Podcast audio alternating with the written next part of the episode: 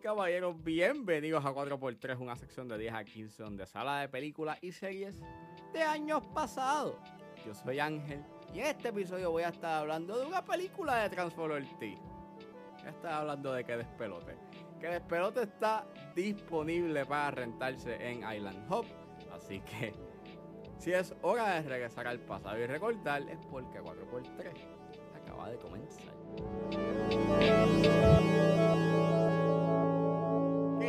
Que despelote es una película escrita y dirigida por Transformer T. El elenco lo compone Rocky the Kid, Tony Banana, Billy Fulket, que en paz descanse, Frankie J, Zuleika Rivera, Billy Van, Charlie Shautegui, Molusco, Melvin Cedeño y Johnny Rey. Y hay otros más y otros artistas que hacen cameos en esta película, pero son un montón. Así que nada, ¿Qué despelote trata sobre Rocky, Tony y Billy que son despedidos de su programa de radio y están en búsqueda de regresar? Disclaimer, esta película tiene comentarios homofóbicos y transfóbicos, por lo cual sugiero discreción. Eh, como, como pudieron notar, ni siquiera yo le puse ahí el cintillo del trailer. ¿Por qué? Ya mismo les cuento. Este, nada, yo me acuerdo que yo vi esta película en el 2010.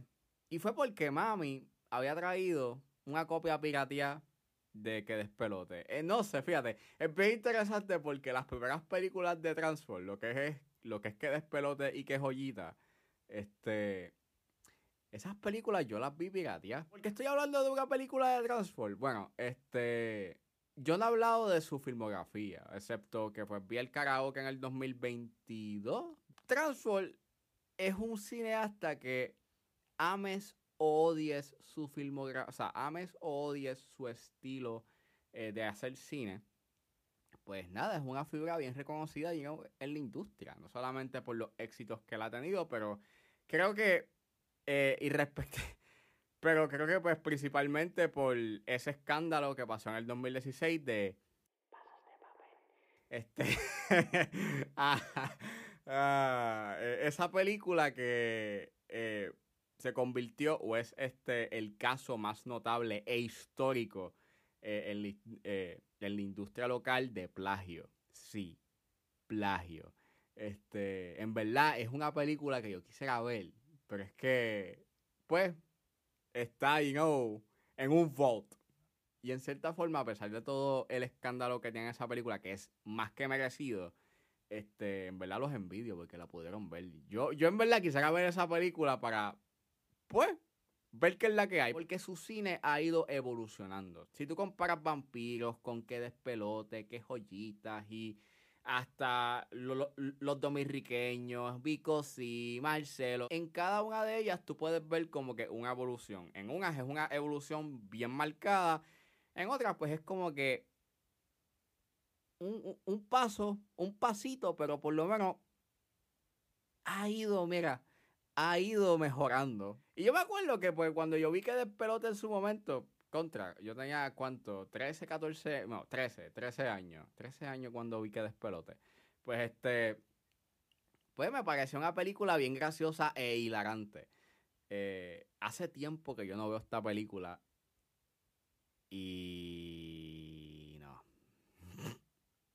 no, esta película es Mala, malísima, mano. O sea, la razón por la cual yo ni siquiera me esmeré en ponerle un cintillo a esta película es porque qué desperote es como el equivalente a que alguien se tire un pedo frente a uno y se te ríe en la cara.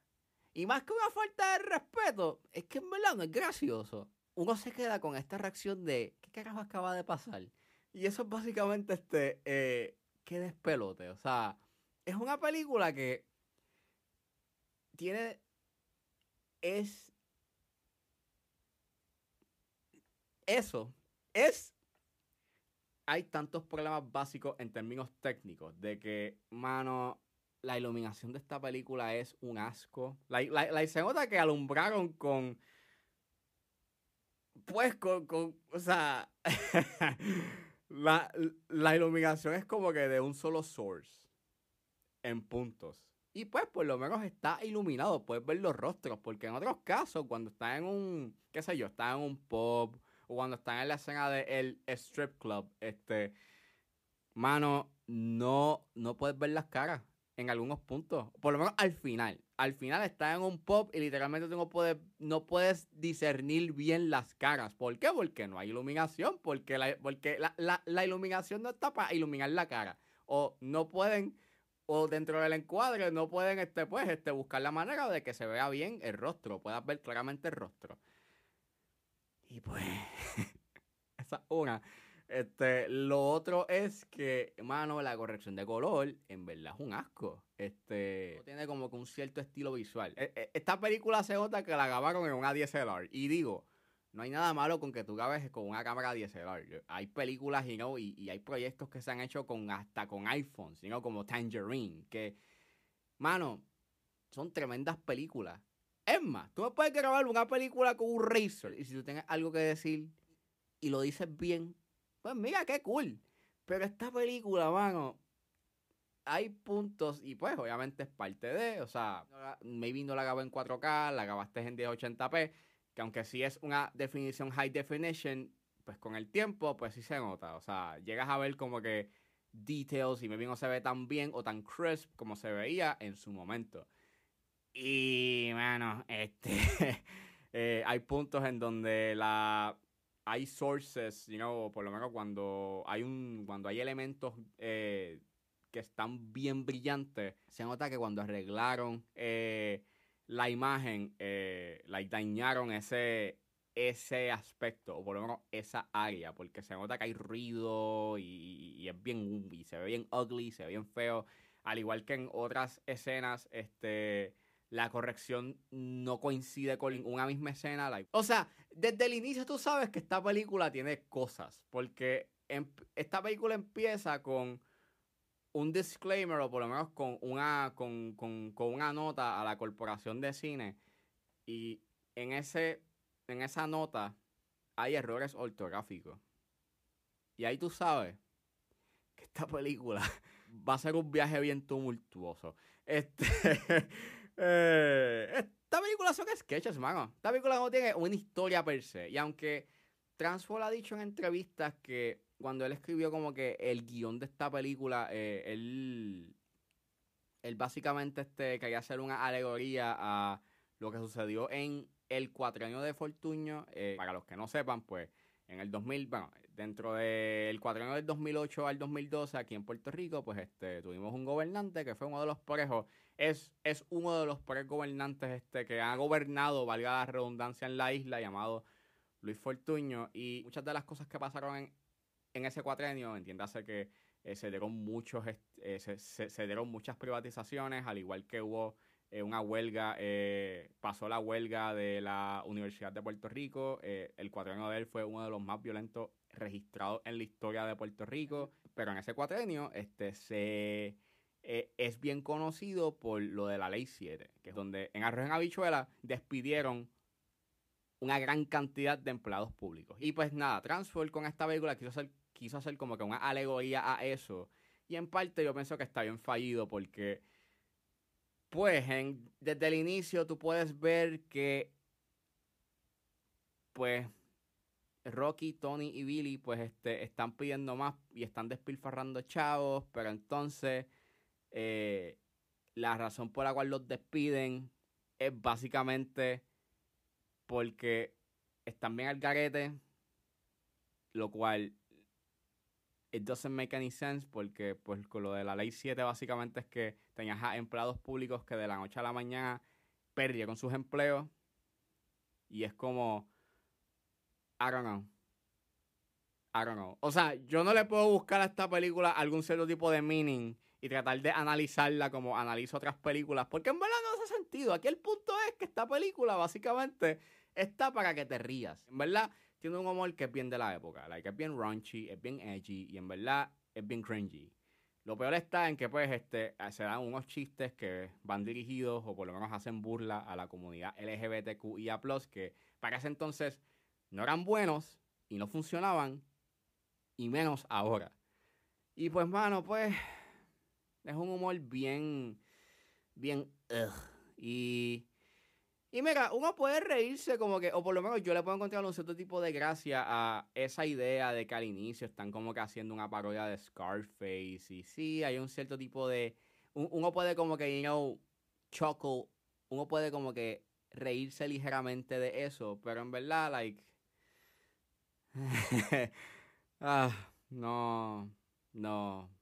Hay algo que a mí me molesta de esta película y es que hay un encuadre que ellos repiten, eh, que es básicamente eh, un dolly lateral que se da eh, en donde estamos viendo las reacciones y los rostros de Rocky, Tony Billy. Ellos están sentados en la acera mientras ven pues este un, una guagua con un banner de el show de Billy Band.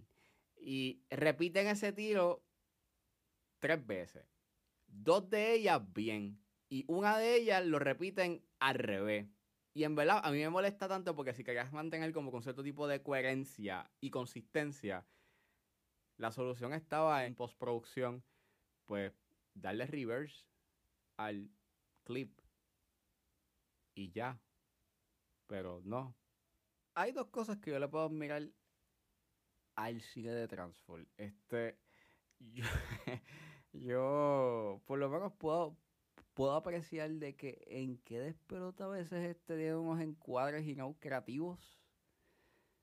Y lo otro es que pues es una película que la hizo con 35 mil pesos, sí, con 35 mil dólares, o sea, e hizo 10 veces más de su presupuesto, 350 mil. O sea, sí se nota, o sea, claramente se nota de que la hizo con un bajo presupuesto, pero yo creo que eso es lo más interesante, por lo menos el elemento más astuto que tiene, eh, que tiene él como cineasta, y es que las producciones de él son bastante económicas, lo cual eso le da un margen de ganancia bastante marcado. Claro, obviamente, este, eh, el cine puertorriqueño siempre se ha basado mucho de las comedias y el público siempre se ha dirigido a ver comedias. Y sí, en cierta forma, este, son bastante este, you know, exitosas o por lo menos trae un cierto grado de éxito eh, en taquilla que maybe una película, you know, de cine doctor o una película con o, o, una película de género, ya sea de género de acción o ciencia ficción o pues whatever. En verdad es, e, es bien interesante, you know, ese elemento del presupuesto porque pues cuando tú pones en perspectiva de que en la corporación eh, piden a que una producción sea de, una, de un presupuesto bastante alto o ridículamente alto y tú estás viendo cómo pues Transform está haciendo producciones y no bastante económicas, por lo menos parte de su filmografía ha sido exitosa debido a eso, a que son producciones bastante económicas, pues en verdad, eh, me, por lo menos a mí me hace pensar en, en la falta de transparencia con respecto a los números o por lo menos al desempeño en taquilla de las películas, porque por lo menos antes tú tenías con la página web de Caribbean Cinemas, por lo menos tú podías tener de referencia y no cuáles, qué películas estaban en taquilla. O cuando salió una película puertorriqueña, pues tú podías fijarte si estuvo en lo, eh, si estuvo en las primeras cuatro posiciones. Pero ahora, pues ahora es un tanto difícil. Y, cuando no hay como que una buena referencia a qué tanto están haciendo las películas locales, pues en verdad crea un, cierto tipo de dudas si en realidad estas producciones están siendo fructíferas. Y más si es una película con un presupuesto sumamente alto. Podría hacer un podcast entero eh, digo, un episodio entero sobre ese issue. Pero volviendo a Transform, pues por lo menos él es astuto en ese aspecto. En términos presupuestarios y en términos sino como cineasta, en ese aspecto lo respeto. Aunque pues sí se nota y no como que eso, esas limitaciones de, de presupuesto en puntos, por lo menos en términos visuales. Pero anyways, o sea, qué despelote, pues. Marca, e, es una película que pues, eh, eso, yo creo que podemos cerrar este episodio con eso, porque recomiendo que la vean, a mí, si ese es tu estilo de humor, a mí, ok, pero si eres como yo, no sé, eh, no encuentras gracioso y no este chistes de peos y yo, chistes cuestionables, pues nada, eh, eh pichea, no, no, no, no, la veas. No, no, no hagas como yo y, caigas en el cringe que llega a ser que despelote. Bueno, eso fue todo en este episodio de A4x3. Espero que les haya gustado. Suscríbanse a mis redes sociales. Estoy en Facebook, Twitter e Instagram con ángeles.pr. Recuerden suscribirse a mi Patreon con solo dólar. Pueden suscribirse a la plataforma y escuchar antes de su estreno los episodios de 10 a 15 y a 4x3. Me pueden buscar en la plataforma como Ángel Serrano o simplemente escriban patreon.com slash 10 a 15 si están en la disposición de ayudar a la calidad de este podcast. Pueden donarme mensualmente desde 99 centavos hasta 9.99 a través de Anchor Support mensualmente. Pero si quieren hacer una donación de una sola vez, pueden donarme a través de PayPal como Ángeles PR. También me pueden ayudar con sencillamente compartiendo los episodios en las redes sociales. No importa la ayuda que ustedes decidan hacer, yo voy a estar inmensamente agradecido. Los links a todas estas opciones están disponibles en la descripción de este episodio. Me pueden buscar en su proveedor de podcast favorito como 10 a 15 con Ángel Serrano. Gracias por escucharme, recuerden suscribirse y nos vemos en la próxima.